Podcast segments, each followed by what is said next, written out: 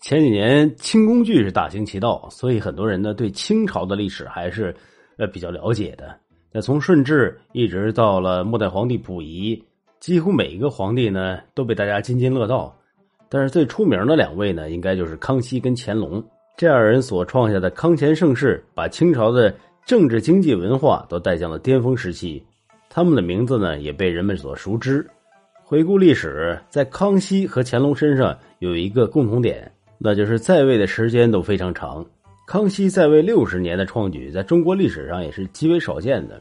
乾隆更是有过之而无不及，为了不超过康熙皇帝，特意提前退休，就这样还当了三年的太上皇。那很多人就好奇啊，这个康熙和乾隆他为什么能这么长寿呢？今天呢，我们来学习学习，我们也希望自己能够健康长寿，是吧？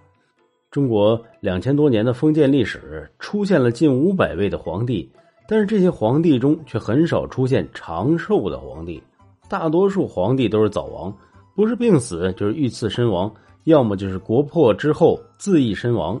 虽然说生老病死是人之常态，但皇帝可是九五之尊，享受着天下最好的事物，包括饮食和御医。按道理来说，那应该是皇上们应该能长寿吧？但为什么很少有皇帝能长寿呢？其实很大原因就是在于皇帝远远不如想象中那么光鲜亮丽。做皇帝每天要面对繁重的国事，时不时还会有后院起火的事情发生。简单来说呢，就是压力非常大。这所以啊，当皇帝也是非常辛苦的一件工作。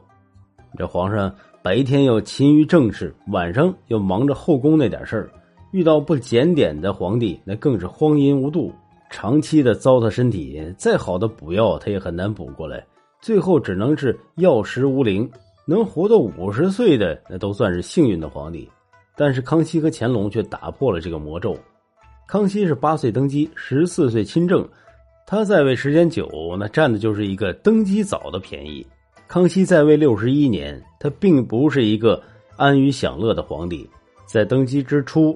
大清的江山社稷还没有完全的稳定下来，内部除了反清复明的残余势力之外，还有鳌拜、三藩这样功高震主的重臣，而外敌还有沙俄、噶尔丹这样的势力屡屡的入侵，用内忧外患来形容是一点儿也不为过。这皇帝应该有的操劳，康熙是一点也没少，反而是面对着更加复杂的政治局面，但这样的复杂环境里面。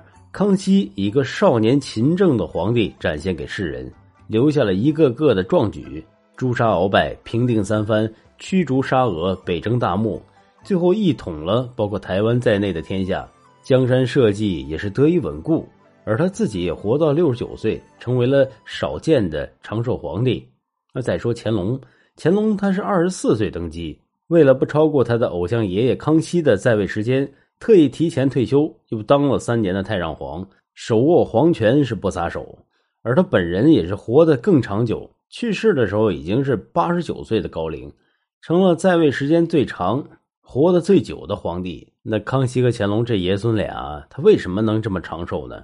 原因呢是有以下几点：一个是有很多皇帝有一样嗜好，但是这爷孙俩人从来不碰。秦始皇一统天下之后，就迷恋上了长生之术。一方面派人寻仙，另一方面是命人炼丹，希望自己可以达到长生不老的地步，可以统治千年万年。这些皇帝迷信丹药，久而久之也成了皇帝们特殊的癖好。其实咱们现代人都了解，这些丹药的成分含有大量的汞，汞又称为水银，是一种有毒的物质。这皇帝们在服食之后，表面上感觉很好，但慢慢的这个身子就被掏空了。所以这些服食丹药的皇帝，他都不长寿。到了康熙和乾隆这里，他们没有继承这样的优良传统，他们从来不嗑药。再加上康熙和乾隆，他都是非常自律的皇帝，一些良好的生活习惯延长了他们的寿命。康熙为自己定下了四个规矩：第一，饮食有节，起居有序，也就是不熬夜，也不纵欲。他的嫔妃虽然多，但是他也不是一个好色之人。